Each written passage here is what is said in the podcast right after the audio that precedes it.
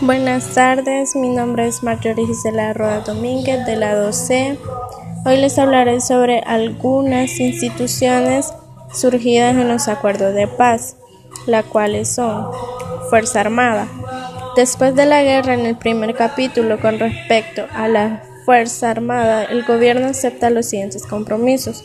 Modificar los principios doctrinarios, cumpliendo el objetivo único de la institución la defensa de la soberanía del Estado y la integridad del territorio. Es una institución permanente al servicio de la nación y se aclara que la institución es obediente política y no deliberante. Otra institución es la Policía Nacional Civil.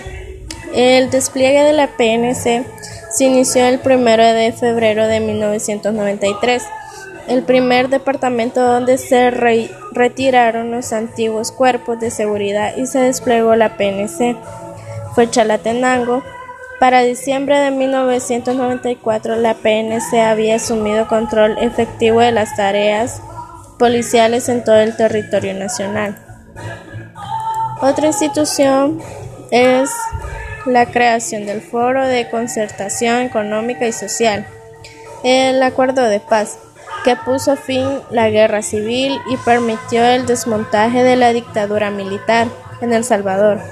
Incluyó la creación del Foro para la Concertación Económica y Social, CFCES,